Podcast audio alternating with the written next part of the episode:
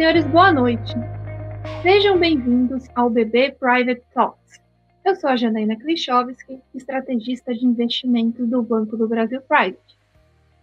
Os senhores já conhecem o nosso modelo de alocação de portfólio em ativos, o MAP. E toda boa recomendação de investimentos começa com a leitura de cenário econômico, além, é claro, do acompanhamento de mercado. Desta forma, todo mês realizamos uma reunião do Grupo de Macroeconomia e Tecnologia de Investimentos, o GMTI, no qual recebemos, a cada mês, um dos nossos parceiros para passar a sua leitura de cenário, como é o caso da Tendências Consultoria. E a partir do cenário apresentado pelo nosso parceiro e do cenário desenhado pelas áreas do próprio conglomerado do Banco do Brasil, desenhamos o cenário aqui do Private, para traçar as estratégias de investimentos para o próximo mês. Neste sentido, vamos receber uma das nossas parceiras, a Alessandra Ribeiro, que é mestre em Economia e Finanças pela Fundação Getúlio Vargas e graduada pela Universidade Estadual de Campinas. Atuou como analista de mercados na BMF Bovespa e na Tendências já foi responsável pela área internacional, mercados financeiros, atividade, inflação e política monetária. Atualmente é diretora da área de macroeconomia e análise setorial e também sócia da Tendências. Só para lembrar, antes da gente começar o bate-papo, que os senhores já podem enviar as suas perguntas no campo bem aqui embaixo do vídeo. Sem mais delongas, Alessandra, boa noite, tudo bem? Boa noite, Janaína. Tudo ótimo. É um prazer participar dessa live com os clientes do, do Private do Banco do Brasil. Fico sempre muito animada. Alessandra, para já começar aí o debate, é, aí é uma pergunta nossa aqui mesmo. É, os impactos da pandemia do coronavírus ainda são bem certos, né? De uma maneira geral. O mercado entende que o pior já passou. Quando a gente olha para a exuberância das bolsas ao redor do mundo, nos parece que parece que passou, né? Mas quando a gente olha o que acontece na economia, a dúvida é sobre a velocidade de fato que a economia vai se recuperar. Para vocês, quais são as regiões que sairão mais rápido deste momento? Quando a gente olha Brasil, Estados Unidos, Europa, China, Ásia, o que, que vocês têm de percepção aí na Tendências Consultoria? É, Janaína, essa é uma pergunta porque é interessante, porque de fato o cenário continua incerto, né? Inclusive, temos observado uh, dados ainda muito ruins da pandemia, principalmente nos Estados Unidos, agora um aumento de casos na Europa, em alguns países como a Espanha, por exemplo, mas mesmo em países mais controlados como a Alemanha, também algum aumento dos casos. Então, é, de fato, esse cenário ainda continua no radar e preocupando. A nossa avaliação é que os países que têm esse cenário de saúde uh, melhor controlado são os países que vão sair mais rápido. Né?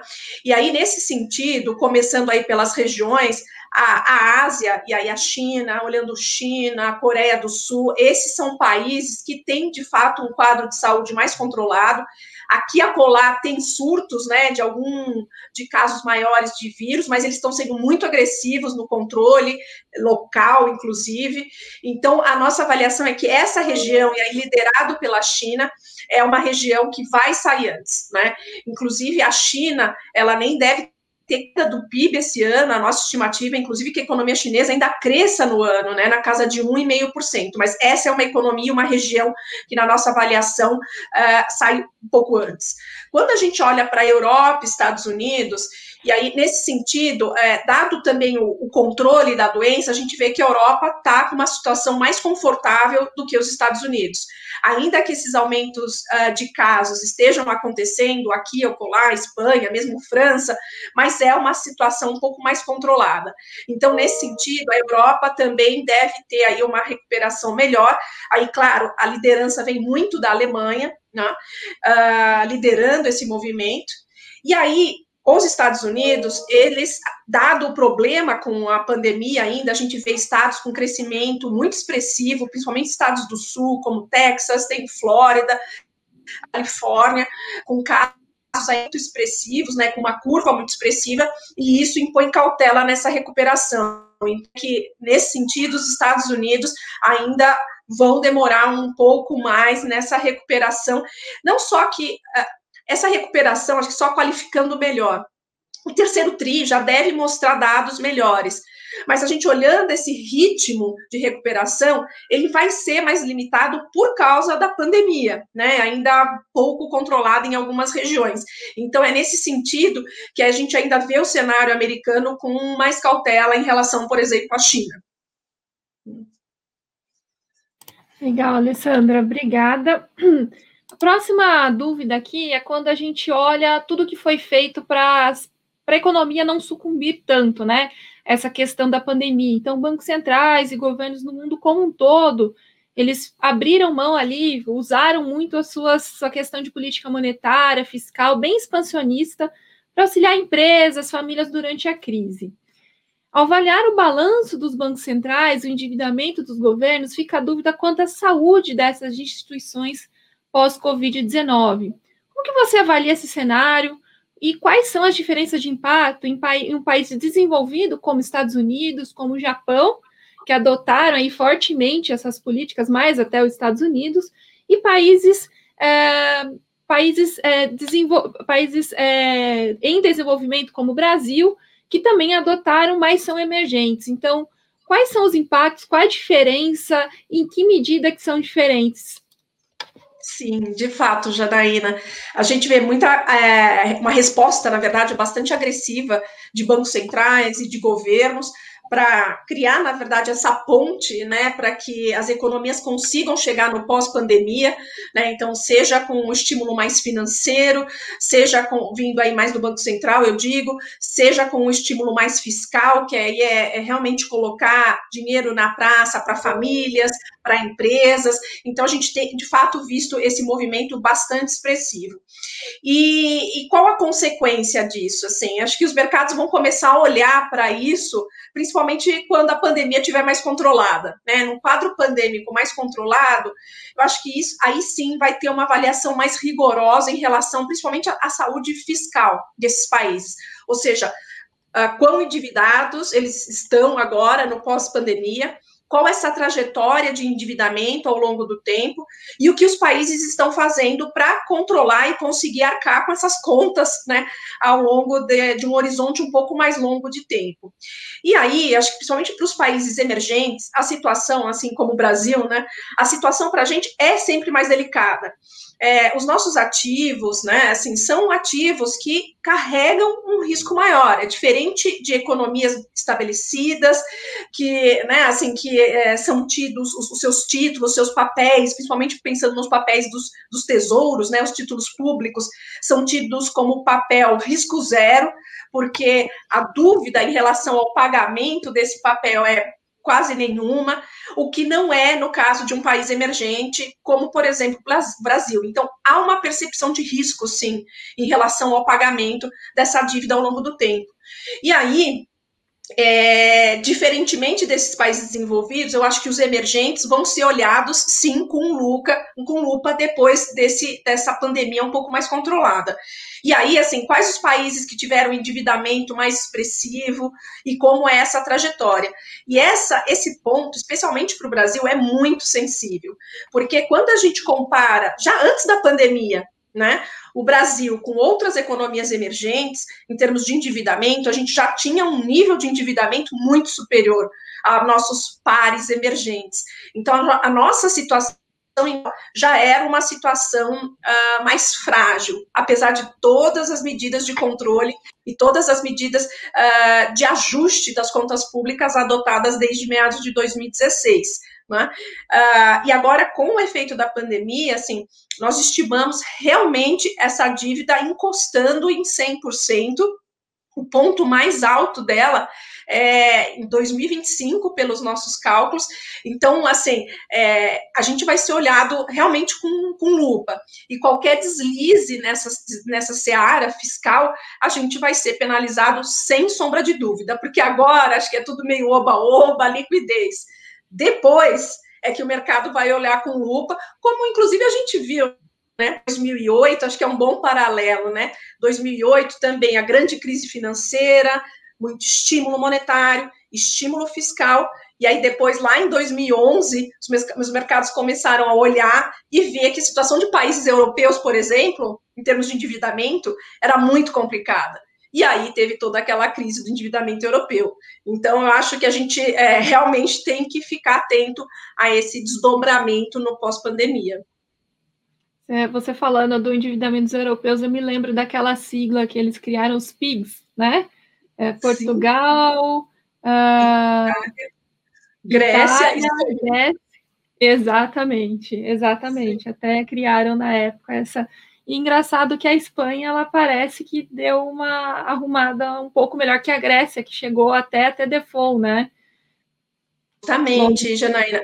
Você vê a gravidade, né, é, daquele momento. E foram países que realmente vinham de uma trajetória de endividamento muito expressiva. Aí, com a crise de 2008, teve um incremento muito grande no endividamento desses países.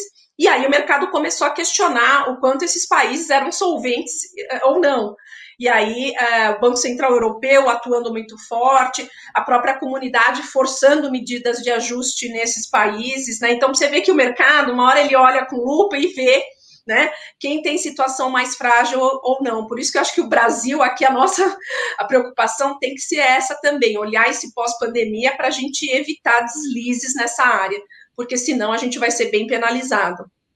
Exatamente. A gente tem nessa questão aí de endividamento uma pergunta aqui do Eduardo. Ele fala, ele pede para falar um pouco dessa trajetória fiscal da dívida brasileira, agenda de reformas, que aí volta ao debate. E aí ele pergunta o que vocês esperam do texto final aí da reforma tributária. Uh, aí eu tenho mais uma pergunta aqui do Flávio: se há espaço para aprovação de pontos como unificação de impostos, criação de impostos sobre transações digitais, tributação de dividendos. Que vocês olham em relação a isso e à trajetória da dívida?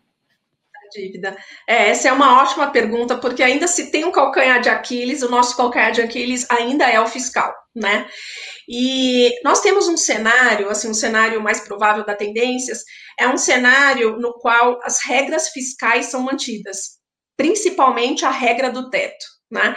Acho que esse é o grande pilar uh, das nossas contas públicas e qualquer ideia de flexibilizá-lo ou qualquer ideia uh, de modificá-lo em alguma forma pode gerar um cenário na nossa avaliação alternativo muito ruim para a economia brasileira. Então, acho que esse é o grande pilar.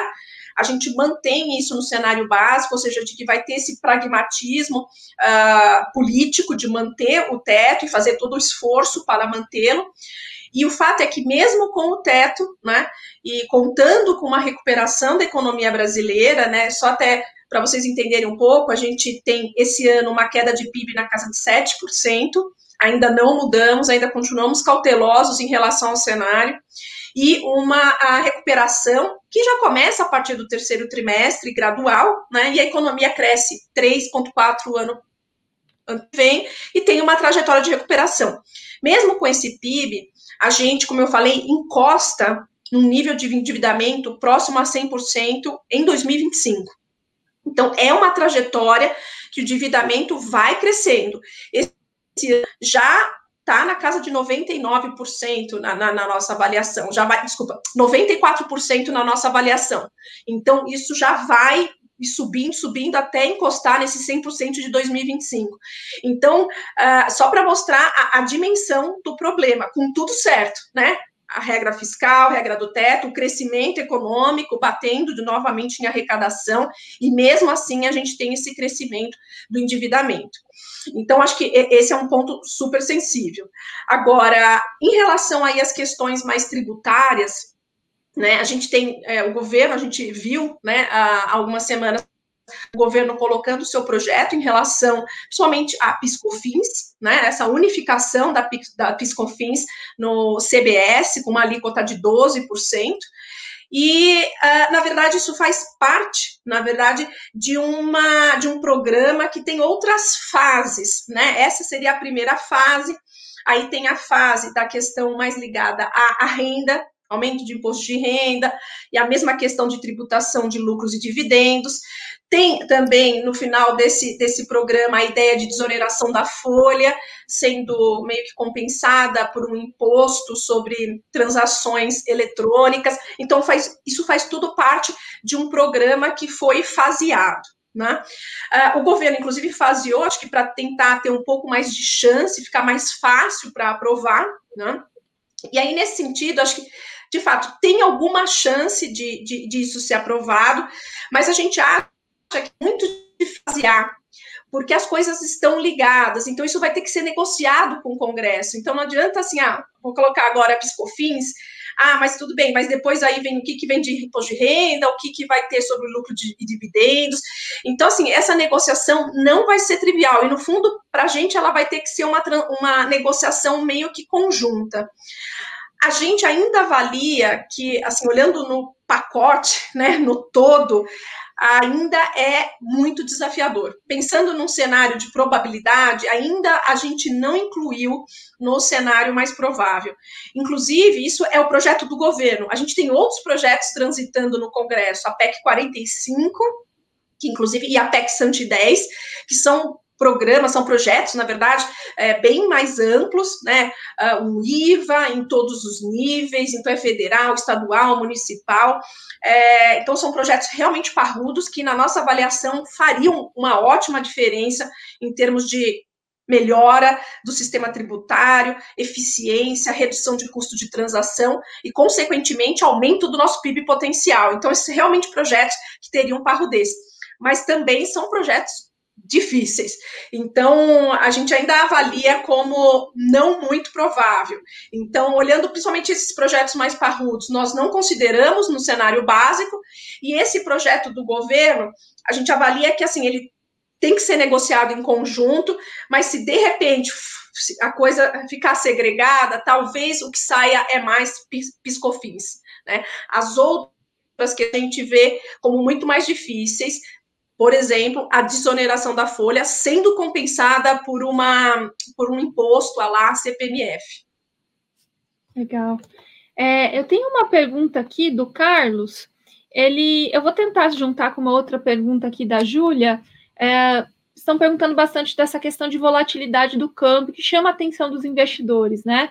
Então, a Júlia pergunta qual a avaliação de vocês para possíveis causas dessa volatilidade e o Carlos, ele pergunta por que o dólar tem se depreciado tanto frente ao euro nos últimos dias. Então, aqui, é, a Júlia ela quer saber mais do dólar frente ao real e o Carlos, o dólar frente ao euro.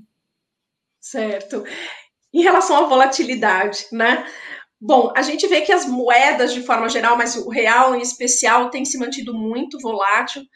Uh, eu acho que a questão aí é mais doméstica, inclusive, porque a gente tem essas dúvidas em relação ao cenário pandêmico, ao quadro pandêmico ainda no Brasil.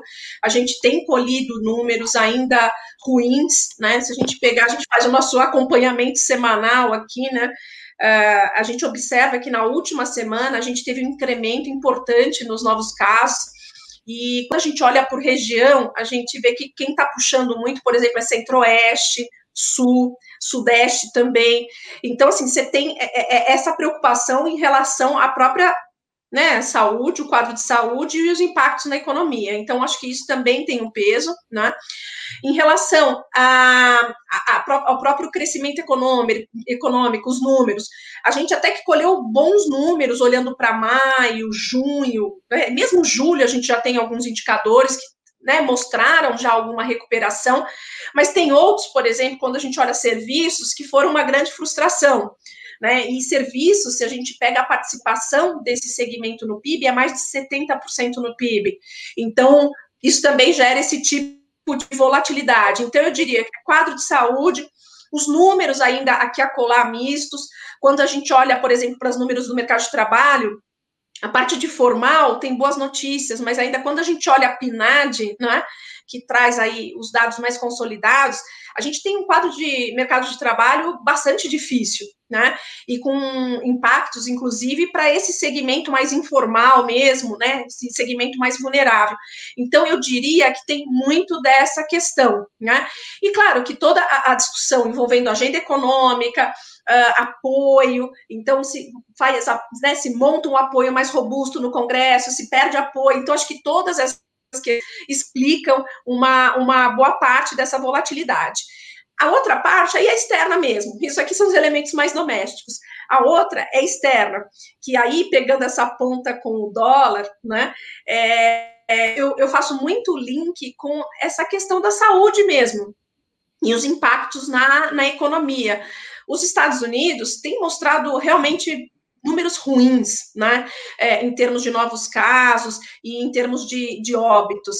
E tem estados muito relevantes, né, eu mencionei o Texas, Flórida, mas você tem própria Califórnia, que tem tido esses incrementos de caso, mostrando, inclusive, em algumas regiões, os governos voltando atrás nos planos de abertura, mantendo né, a, a, as atividades fechadas por mais tempo, então mostrando que o impacto para a economia ainda vai ser sentido por um bom tempo. Então, isso, na minha avaliação, justifica por que, que o dólar acaba perdendo uh, mais valor essas últimas semanas em relação a, por exemplo, o euro. Esse, esse é o link, é, é a forma como eu vejo. Legal. A gente tem aqui, eu estou tentando juntar algumas perguntas do Flávio da Paula. Uh, aqui ambos eles estão indo aqui para a questão do comércio exterior, né? Então, o Flávio ele fala quantas exportações podem ajudar na recuperação da economia brasileira e se os mercados asiáticos podem influ influenciar positivamente. E a Paula ela vai na linha do agronegócio, né? Se o agronegócio não pode sustentar o crescimento do PIB, se essa maior demanda de China, Europa, é, não, não ajudaria e se, é, e se teria aí iniciativas do governo para ajudar nessa questão de aumentar exportações para esses dois países, para essas duas regiões. Perfeito. É, então, acho que essa também é uma pergunta bem interessante, porque assim, é, a pergunta é o que, que, vai puxar essa economia, né? Quais os motores dessa economia? E o canal externo, de fato, é um canal importante, principalmente quando a gente pensa nos nossos grandes parceiros, né? E hoje o nosso primeiro parceiro comercial em termos de importância é a China.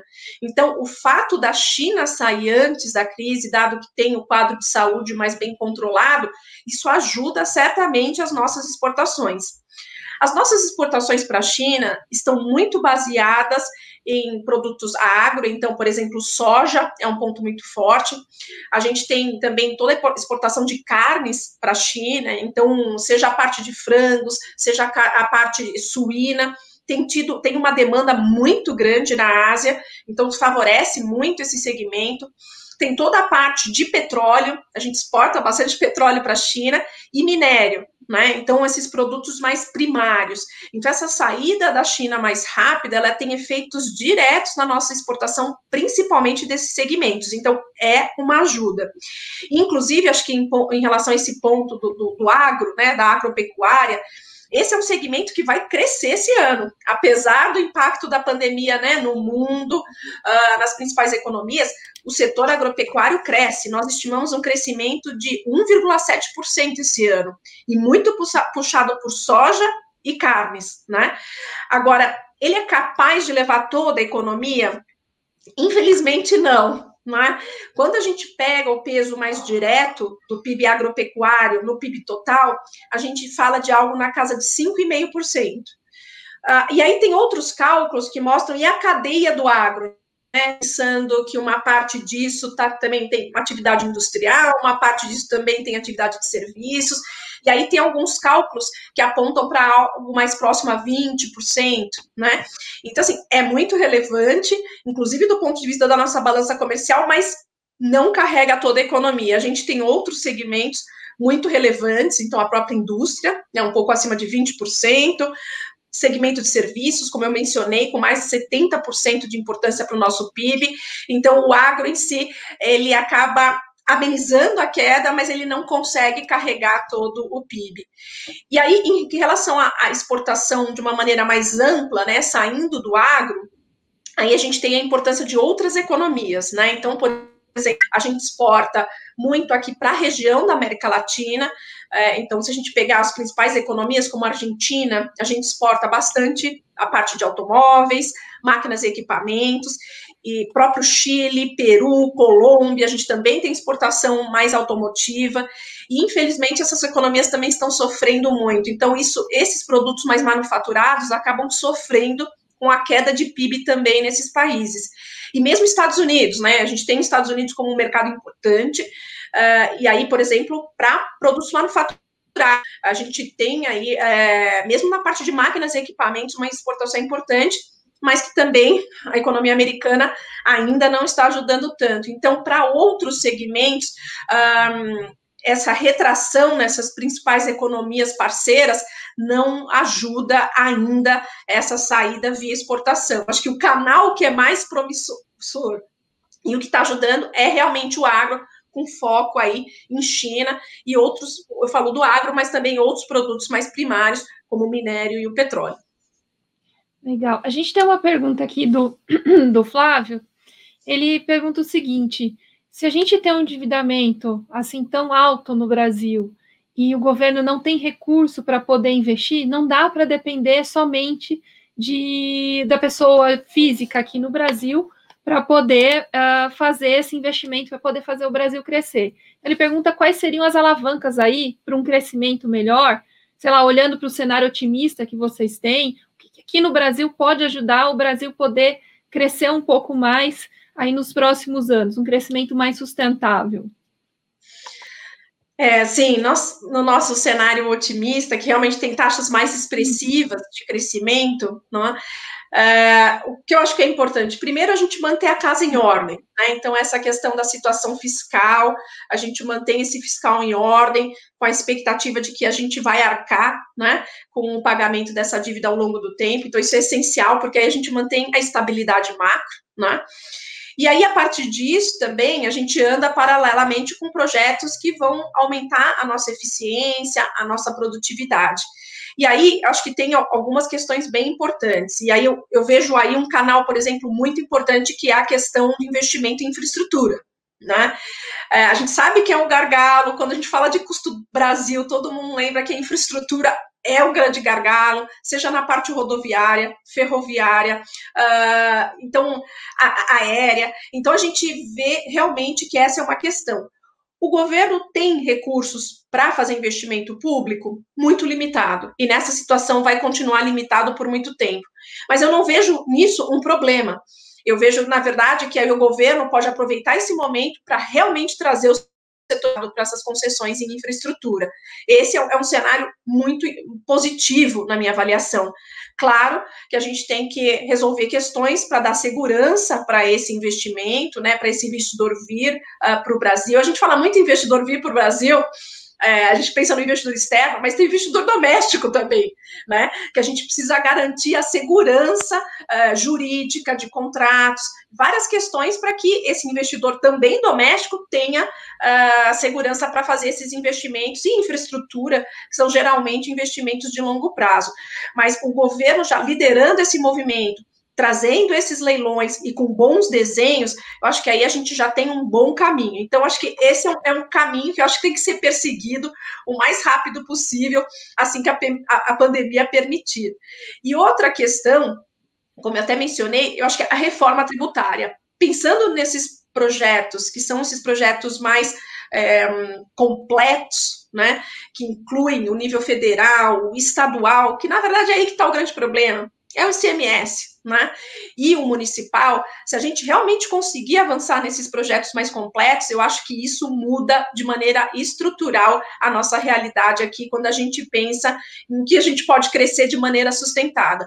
Então, eu, se fosse para é, é, ter assim dois focos importantes, eu, eu teria esse: agilizar ao máximo essa agenda de concessões e trabalhar nos projetos realmente completos de reforma tributária. Legal. Eu tenho uma pergunta aqui do John, aí saindo um pouco de Brasil e pensando um pouco lá fora. Uh, a pergunta, aí eu tenho duas de Estados Unidos, depois outra de Estados Unidos e, e China, mas eu vou fazer uma por uma aqui. A primeira do John, ele pergunta o seguinte: que a gente está próximo da eleição norte-americana. Até teve um Twitter do Trump hoje falando de postergar ou não postergar, né? E aí ele pergunta de que maneira o resultado das eleições podem favorecer ou desfavorecer aqui o Brasil? Então, ele pega lá fora e traz para cá. Sim, sim. É, a gente observa pelas últimas pesquisas de opinião, né, seja como efeito da Covid e seja também com esses movimentos mais recentes relacionados à, à questão do, do, racismo nos Estados Unidos, a gente viu uma perda realmente de capital político do, do presidente Trump, né, e um enfraquecimento nas pesquisas em relação ao Biden. né?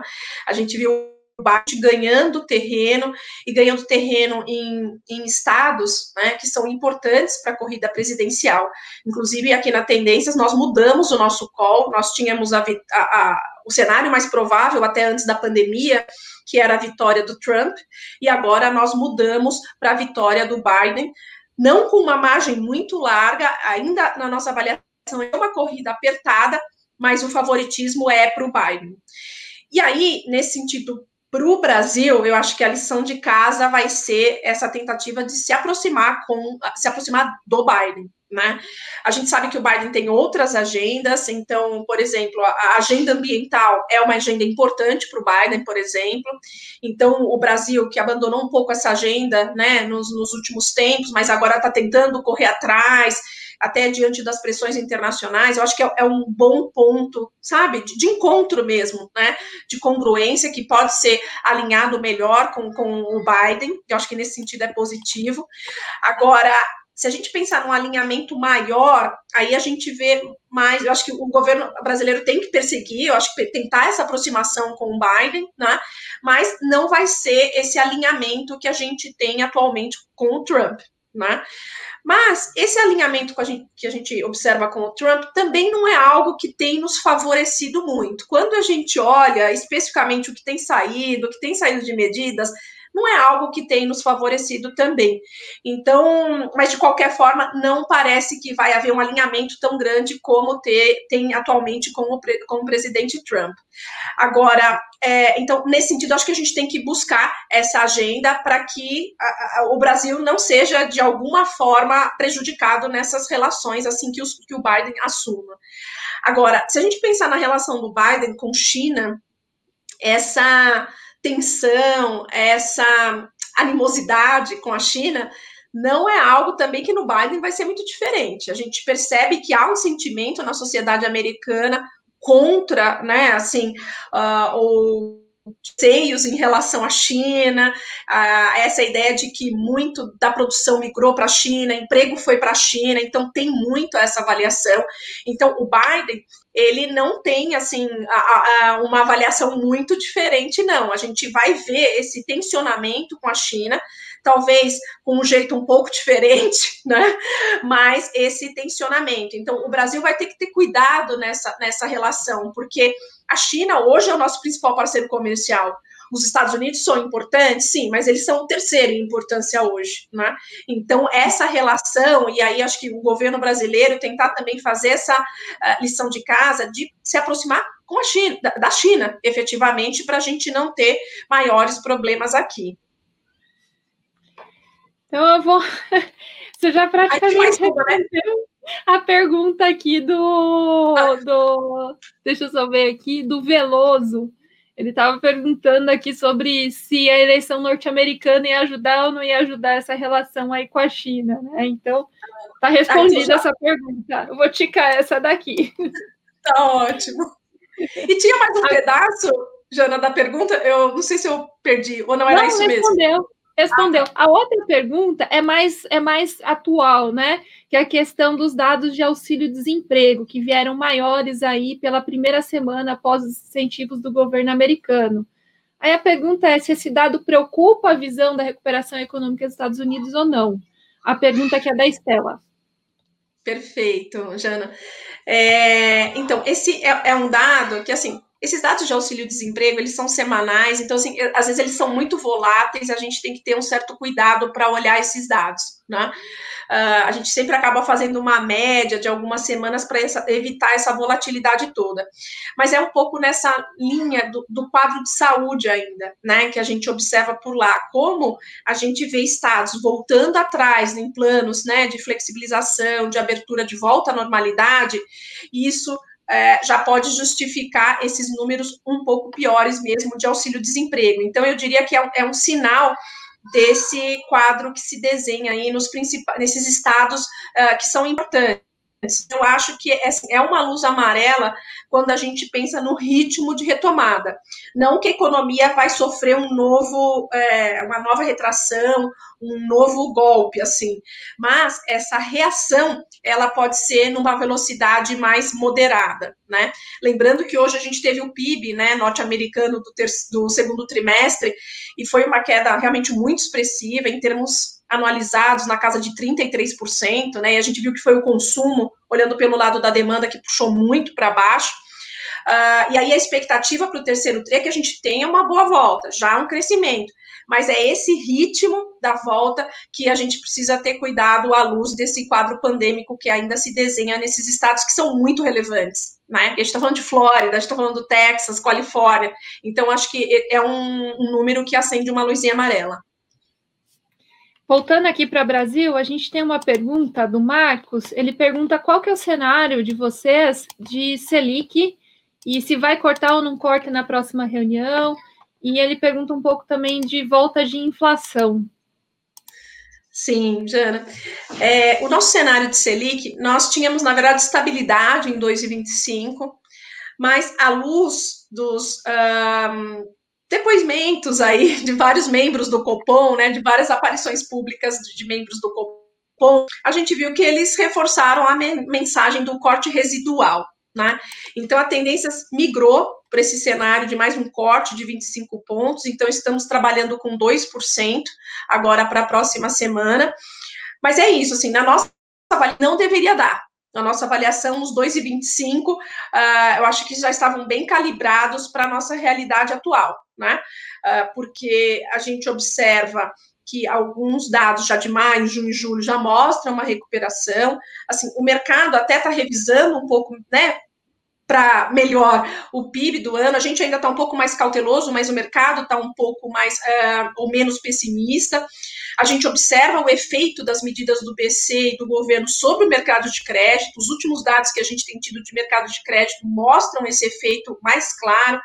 E a questão fiscal segue muito no risco, né? Então, nossa avaliação é que ele deveria até ficar parado mas diante das sinalizações, a gente acabou incorporando essa queda de 25 pontos, e aí a gente tem a Selic em 2% até o final, praticamente o final de 2021 até setembro, e aí a partir de outubro ele começa a subir com altas de 50 pontos, né? Terminando 2021 em 3%.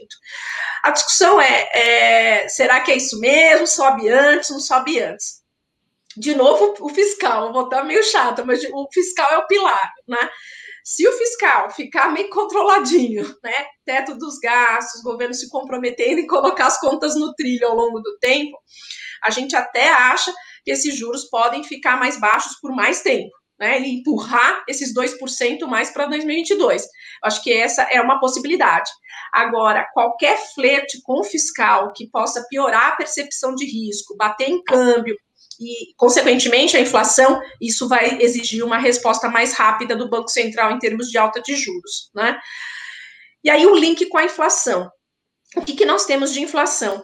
Para o IPCA, nós temos a projeção de 1,5% esse ano e 3% o ano que vem.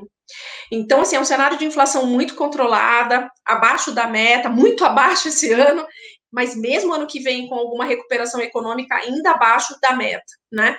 E, e aí a questão, inclusive que tem, a gente mesmo, assim, os nossos outros clientes também têm perguntado muito esse descolamento dos preços no atacado para o preço ao consumidor. Se a gente pegar né, os índices no atacado, os IGPs, eles têm mostrado já uma alta expressiva. Né? E por que isso? Porque eles estão captando a depreciação né, ao dos últimos períodos e a própria reação de commodities um pouco mais recente, né? A gente teve o baque nas commodities até abril e a partir de maio a gente tem tido uma recuperação das principais commodities. Então, quando a gente junta essas commodities e a permanência desse câmbio mais depreciado, isso tem batido direto nos IGPs.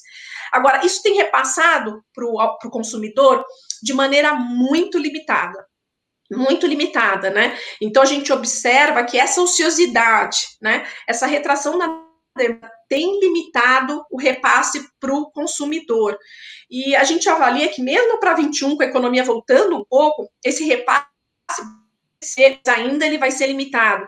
Então, ele não deve colocar em risco a inflação, no sentido da inflação ficar acima da meta, parece o caso. E aí, a pergunta é qual a? Estão repassando, que, que eles estão fazendo? Estão acomodando imagem. Estão acomodando imagem, com, porque o risco de passar para preço final e não vender, e aí perde market share, eles estão acomodando. Então, é, esse movimento, ainda que é, menos expressivo, no, olhando para 2021, que a gente vê um câmbio acomodando um pouquinho, né? É, é que o repasse para preço final nessa ociosidade, que é muito expressiva quando a gente olha o mercado de trabalho e a indústria, vai limitar bem. Então, por isso que o nosso cenário ainda é de uma inflação controlada e com inflação abaixo da. Legal, Alessandra. A gente tem uma pergunta aqui do Júlio. Ele é uma pergunta bem pontual, né? O que vocês esperam em termos de. Deixa eu só voltar aqui, que eu acabei saindo sem querer. É... Mentira, a pergunta é da Paula, acabei misturando aqui. Na sua opinião, a reforma administrativa está no cenário para 2020? Redução do Estado não seria positivo para trazer investidor externo aqui para o Brasil? Sem sombra de dúvida, sem sombra de dúvida, que essas são as reformas que a gente precisa fazer mesmo. Né? Uma reforma administrativa para uh, ah, não só controlar o crescimento desses gastos, né? Mas tentar, inclusive, melhorar a eficiência desses, desses gastos, né? Então, sem sombra de dúvida, eu acho que é um ponto muito central da agenda. Mas a gente percebeu no discurso mais recente, né, uh, mesmo do, do, do, do, pessoal da economia, né, do ministro da economia, que essa agenda perdeu um pouco de força, né? Essa agenda, mesmo a PEC emergencial, não estão sendo discutidas. Então, essa preocupação com os gastos, máquina pública, gastos obrigatórios, elas, eles parecem que, que ficaram mais de lado mesmo. E isso é delicado, porque a gente acha que é essencial para essa agenda de sustentabilidade do teto e das nossas contas públicas que essas reformas saiam. Né, a emergencial e a questão da administrativa com efeito ao longo do tempo, mas são reformas muito importantes. Uh, agora, parece que perdeu força nesse contexto da pandemia. Né? A gente vê a questão agora muito mais focada na tributária, Uh, tem também um foco em projetos mais relacionados a marcos regulatórios, como a gente teve o avanço do saneamento, a gente tem agora uma discussão mais com o marco do gás, mais focado nisso, e toda a discussão do Renda Brasil, né? É, que é essa questão do suporte a famílias assim que o auxílio emergencial acabar, que foi estendido agora por mais dois meses. Então a agenda está muito nisso. Uh, mas eu, eu, concordo inteiramente que é essencial para essa agenda de controle de gastos e permanência do teto. Vamos ver se a gente tem algum posicionamento sobre isso, porque acho que vai ser fundamental. E só pegando esse ponto da, da do programa Renda Brasil, é, tem se falado muito que a ideia é uma reorganização dos programas, né? Então, abono salarial, seguro-desemprego, focado nesse Renda Brasil, que aumentaria o valor médio do Bolsa Família e até talvez a sua expansão. Não é algo trivial fazer tão rápido esse rearranjo né, de gastos para focar muito no, no, no Bolsa Família. Uh, o risco é ainda que isso venha acompanhado de algum aumento de gasto permanente a partir de 2021.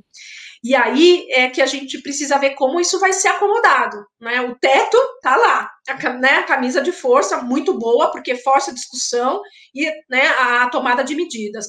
Mas se tiver algum incremento de gasto permanente a partir de 21, o teto é muito difícil. Então, eles vão ter que ter alguma alternativa para redução de outros gastos para acomodar. Né? Então, acho que só para colocar o quão o cobertor é curto já a partir do ano que vem, do ponto de vista fiscal. Então, isso acaba também respondendo um pouco aqui a pergunta do Gilmar, que fala que o ajuste fiscal é essencial, mas não seria o suficiente, né? Aí ele cita aqui questão ambiental, que você já falou, questão de. Aí a Paula trouxe a questão da reforma administrativa, ele fala também aqui de alguma reforma política, e se tudo isso não ajudaria a aumentar o interesse do investidor estrangeiro aqui no Brasil, só para citar. É, a próxima pergunta aqui é uma pergunta, aí voltando para a questão ali de juros, né? Você colocou o cenário que vocês têm aí dentro da tendências. O que o Valmir pergunta é o seguinte: com juros tão baixos e a migração de recursos para outros ativos, se o Tesouro Nacional não tem dificuldade, não terá dificuldade para captar e financiar o seu grande déficit público e se existem outras alternativas que o Tesouro tem para poder captar e se financiar. Essa é uma discussão muito boa, muito boa, porque é isso. O aumento da dívida está aí e vai continuar aumentando, e a gente sabe que para financiar esse aumento de, né, de endividamento, o tesouro vai a mercado, né? E aí a, a, a questão é assim, vamos combinar com os russos, né? Porque eu vou lá tomar o recurso ao mercado, e assim, será que ele quer me financiar com esse juro tão baixo, com o risco que eu tenho aqui embutido? Essa é uma pergunta. Por hora, parece que o mercado ainda está disposto a financiar. Se a gente pegar a curva de juros, né, a estrutura a termo de juros, e aí a, a Jana sabe muito bem, uh, pré-pandemia, né, Jana, e agora a gente vê essa curva de juros até vértices longos caindo muito, né, só numa ponta pouco mais longa, né, Jana, que ficou tá um pouquinho mais alto do que estava no pré-pandemia. Um mais de prêmio, exato. né? Então, assim, você vê que o mercado, assim, ele foi junto, ele está acompanhando. Então, até agora, tem em princípio, uma disposição do mercado a financiar esse aumento de endividamento.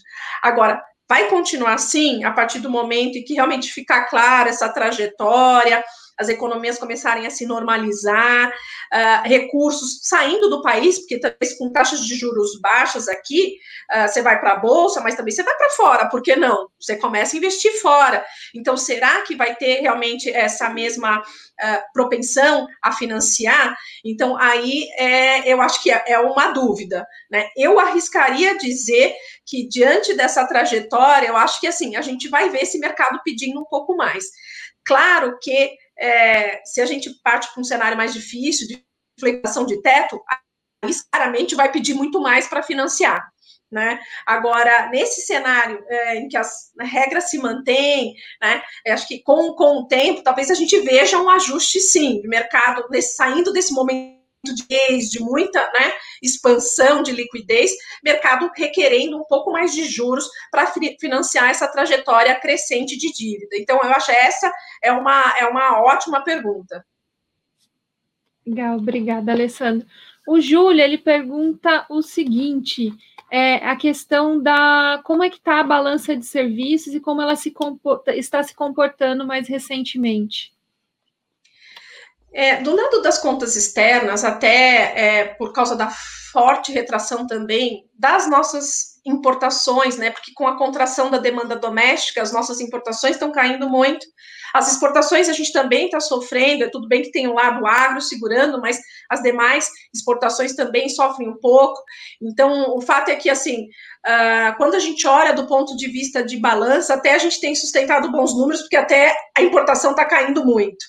E olhando para essa parte mais de serviços, até em linha com a própria atividade econômica aqui, retraindo, a gente tem uma menor remessa de lucros e dividendos, por exemplo, lucros e né, resultados, juros, de forma geral, a gente tem menos gasto com viagens internacionais, então também essa parte de serviços tem mostrado resultados melhores.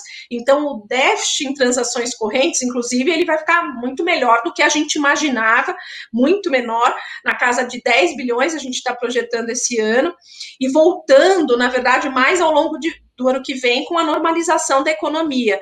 Mas o fato é que esses números do setor externo mostraram um ajuste muito expressivo. Então, a gente está com números muito melhores do que a gente imaginava antes, seja pela balança comercial, seja pela parte de serviços. Então, realmente, uh, desse lado externo, a gente tem uh, bons números, né? Ou seja, no sentido de que uh, a gente colhe, na verdade, o outro lado da retração econômica aqui, né?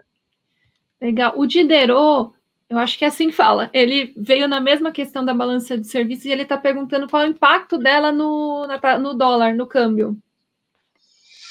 Isso. É, esses resultados, então, estão melhores. Então, desse ponto de vista das, das contas externas, a gente tem bons números. Agora, o câmbio, ele está sendo muito mais levado por algumas questões. O primeiro é o próprio movimento lá de fora, ligado à aversão ao risco, que melhorou muito, essa questão de perda de valor do dólar, que a gente observa mais recentemente. Então, é, a gente viu aquele pico, se a gente pensar no nosso câmbio, né, que se aproximou de 6, a gente teve uma boa acomodada agora com esses movimentos de redução de aversão ao risco e perda de valor de dólar, né, então a gente viu esse câmbio voltando muito, e aí tem as questões domésticas que também acabaram também a, a, pesar no sentido mais positivo recentemente, né, é, uma menor tensão entre poderes, então o tom está mais tranquilo, é, um alinhamento com o Congresso, essa construção de base com os partidos do Centrão, alimentando a expectativa de que alguns pontos da agenda do governo podem ter um pouco mais de sucesso. Então, é, essas questões também acabaram contribuindo para essa acomodação aí dos patamares atuais. Então, eu diria que é, super importante quando a gente olha para os fundamentos, mas essas duas questões, a externa e essas questões mais domésticas aqui, de agenda, de cenário político, a minha avaliação acabaram pesando muito mais e explicando essa certa acomodação, né? A gente viu seis e acomodação mais perto aí desses 5,10, 5,15, né? A gente tem aqui uma pergunta do Fábio, inclusive acho que vocês têm um produto que dentro lá da tendências, que é a parte de imobiliário, construção civil, vocês têm até um índice, né, que vocês calculam. É o Fábio pergunta como que vocês veem esse setor frente ao, ao cenário econômico. E aí depois eu complemento no fim na parte de fundo imobiliário que ele pediu para linkar. Perfeito, Jana. É, bom, olhando a parte de construção civil, é, a gente tem dois grandes segmentos, né? O segmento e o segmento mais ligado à infraestrutura. Na parte de infraestrutura, a gente acompanha aí todos os grandes projetos, inclusive incluídos no projeto avançado do governo federal, e a gente vê assim porção desses projetos nesse contexto da pandemia, então, muitos projetados, muito com datas, inclusive indeterminados, vários, inclusive na parte de dia. Então, tem uma ação desses projetos, dita que vão ser aí de 2021, mas definido para são mais de dois. Olhando para a parte imobiliária, a gente viu um baque realmente nas vendas de, de novos, a gente acompanha realmente as vendas de imóveis nas capitais, foi muito forte mesmo até abril. A gente já observa alguma recuperação em maio, junho, e aqui Paulo. Alguns mostram essa tendência. Mas ainda assim, o ano, mesmo que a nossa continue essa gradual agora desse segundo semestre, ainda a gente vai ter uma substancial das vendas. E, consequentemente, também uma postergação dos lançamentos. Em todos os índices, inclusive que a gente comentou que nós temos que civil, serve já uma queda expressiva dos lançamentos né, em várias regiões do, do, país. Então, essa ação é, faz sentido, né? E a gente espera que isso seja tomada assim melhor a gente vê essa retomada de lançamentos, mais agora é, no terceiro, especificamente quarto tri, continuando é, em 2021. Mas olhando assim, a, a, quando a gente olha o PIB da construção, ainda a estimativa é de um baque importante, nós estimamos uma queda do PIB da construção na casa de 11% esse ano e um crescimento na casa de 5% o ano que vem. E o que vai, na verdade, puxar esse 5% em boa medida é o imobiliário. Legal, Alessandra, obrigada. E aí, só complementando a questão que ele pergunta um pouco de fundo imobiliário, Fábio, fundo imobiliário, é, eu diria que a gente, se a gente voltar no pré-pandemia, então, a gente tinha um, um, um setor muito bom para a questão de escritórios, né? Então, quando a gente olhava fundos de escritórios, fundos é, de galpão de logística, fundo também de shoppings e fundos de papéis, eles eram os mais recomendados, né? Então, quando a gente olha fundo imobiliário, ele é muito calcado na questão de atividade econômica. Então, quando você tem essa recuperação, fundo imobiliário ele vem e performa bem. Quando a gente volta um pouco na questão de é, PIB, e aí a gente começa a parar e olhar um pouco. E aí é importante a gente parar e olhar o que, que faz sentido hoje. Então, o que, que faz sentido nesse momento? Então, aumentou no pós-pandemia muito essa questão de compra online, né? Tinha muita gente que não comprava online, que depois, quando passou a ficar presa em casa, comprou online. Então, é muito importante nesse momento existirem galpões de logísticas distribuídos. Então, fundos imobiliários de logística que tenham galpões de logísticas, eles são os, os melhores investimentos, eu diria, dentro do setor de fundo imobiliário. Óbvio que a gente fala de galpões de logísticas também que estão bem localizados, mas aqui no Sudeste, alguns locais ali dentro do, do, do Nordeste, mas o Sudeste são os, onde estão os melhores. Se a gente for falar também galpão de logística e tentar estratificar isso um pouco, galpão de logística que tem também resfriamento, que tem a parte ali que mantém a, a temperatura de produtos, eles também são bons investimentos, são poucos que existem, tá? É, é, muito menos do que galpão de logística simplesmente coloca, sei lá, um exemplo, caixa de sapato, né? É, então é um exemplo também que se for para pegar e tentar estratificar é importante. Quanto a escritórios, eu não diria que escritório ficou ruim. Eu diria que agora a gente tem que ser muito mais seletivo. E aí a gente fala desde localização geográfica, os escritórios no Rio de Janeiro, ele já não vinha bem no pré-crise. Então eu diria não evitar um pouco o Rio de Janeiro. Uh, os melhores locais de alugar escritórios eles estão aqui em São Paulo, e mesmo quando a gente fala de São Paulo, são algumas localidades muito boas. Então, você pega o Rio Pinheiros, de um lado do Rio Pinheiros é muito bom, do outro lado do Rio Pinheiros não é tão bom, como, por exemplo, lá onde está o Shopping Cidade Jardim. E aí também olhar o rating daquele escritório. Rating AAA é o melhor. Se você pegar um rating B, por exemplo, de um escritório, que é um escritório que não é tão, tão uh, confortável, que dê para se distribuir muito bem as bancadas, é, provavelmente, quando um, alguém vai sair do escritório B, ele vai procurar um escritório A com uma sala menor.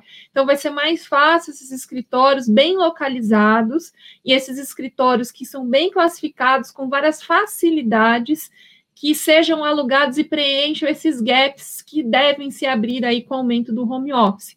Porque o home office ele veio para ficar eu não diria que é todo mundo em casa, né? Boa parte ainda precisa ter um escritório sede, nem que vá uma vez por semana, uma vez por mês. Então, esse é um ponto da parte de escritórios. Shoppings, eu acho que daqui a algum tempo a gente ainda vai ver shopping voltando, eu não diria que agora ainda é tanto assim, mas tem a, o comportamento do brasileiro que adora shopping, né? Parece que é praia de Paulista, a gente brinca bastante que é shopping. Paulista, eu sou paranaense, não tinha tanto quando eu vim para São Paulo, eu fiquei viciada em shopping. Então a gente vê que assim se ama muito shopping aqui, né? É, em São Paulo, as pessoas vão no, no shopping para passear, porque tem segurança, vão para shopping para poder comer, para olhar vitrine, às vezes para ver o produto e depois comprar na internet. Então, ainda tem um sofrimento, shoppings que tem que ter boa, bom caixa para enfrentar os próximos meses, então também tem que saber escolher. É, então, esse momento é o momento de saber escolher bem. E fundos de papéis também são legais, e eu diria uma coisa que às vezes não se olha muito: é fundo de fundo. Fundo de fundo imobiliário, que aí você tem um gestor profissional que sabe escolher os melhores fundos que, e, e ele, ele é pago para poder exatamente varrer o mercado inteiro e comprar o que é melhor. Então, se fosse dar, assim, não, que não quer parar para ficar olhando qual é o rating, qual é a localização, qual é o setor, então delega isso para um gestor de um fundo que compra vários fundos imobiliários. Assim, são algumas dicas aí que a gente pode que a gente pode colocar, tá? A gente tem aqui uma pergunta do Afonso, a última pergunta aqui que a gente já está quase no fim, ele fala que a carga tributária aqui no Brasil é gigantesca. Ele quer voltar um pouco aqui para a parte da reforma tributária. Ele volta, ele pergunta aqui se de fato tem espaço para criar impostos. E aí volta da CPM. Você falou um pouco, mas ele pediu só para relembrar aí. Perfeito, Jana. É, essa é uma discussão boa, porque é isso mesmo, a nossa carga tributária já é extremamente elevada para um país de renda como o nosso. Né? Uh, agora tem toda essa discussão desse imposto a lá CPMF sobre as, transa sobre as transações digitais. Uh, é, esse imposto tem N problemas. N problemas. É um imposto muito ruim, é um imposto que incide em cascata, é um imposto que é, desincentiva, no caso, a partir do momento que ele pega transações eletrônicas, ele desincentiva a transação eletrônica no momento que mais a gente precisa dela, e é, enfim, algo que tem um potencial de crescimento ainda importante, né? Agora, com mudanças de padrão de consumo que vem com a pandemia. Uh, e além disso, a gente vê que a, a, a, sociedade brasileira não tem disposição em aguentar mais um aumento de carga tributária. Então, assim, eu acho pouco provável que tenha aprovação de um imposto como esse. Né? Então, o ideal é fazer o trabalho duro. É, sair do aumento de imposto e tentar via controle de gastos. Mas, é, como eu comentei, essa agenda do controle de gastos, que até foi uma pergunta que foi colocada, a administrativa, emergencial, ela, ela perdeu menos ela perdeu força, ela saiu um pouco da agenda, o que eu acho muito ruim. A gente deveria focar realmente nessa questão dos gastos, né? De controlar os gastos e além de reformas para tornar esses gastos muito mais eficientes, porque a gente sabe, né? É, não é uma questão de gastar, é uma questão de eficiência dos gastos. E isso em várias rubricas, né? Educação é uma delas, saúde é outra, né? Importante. É, então, eu diria que, assim, a possibilidade de aprovação é baixa na nossa avaliação dessa imposto a lá CPMF. Tá certo, Alessandra, muito obrigada. A gente chegou exatamente 20 horas em ponto, que era o marcado para encerrar aqui a nossa live. Alessandra, obrigada. Como sempre, você foi muito sensacional, a gente gosta muito aqui do que você apresenta para a gente. Mas eu também preciso agradecer aos nossos clientes, muito obrigada pela parceria de sempre. E só lembrar que semana que vem a gente tem a nossa próxima live, na quinta-feira, também iniciando às 19 horas. E o assunto é investimento sustentável, políticas ali de ESG, que é investimento pensando em meio ambiente, social e também na parte de governança corporativa, tá? Obrigada, Alessandro. Muito Imagina, obrigada. É sempre um prazer estar com vocês nesses eventos todos. Eu fico sempre muito feliz. Podem continuar contando comigo. E uma boa noite a todos. Um prazer encontrá-los aí nesse evento virtual. obrigada, pessoal. Até semana que vem. Tchau, tchau. É. Tchau, tchau.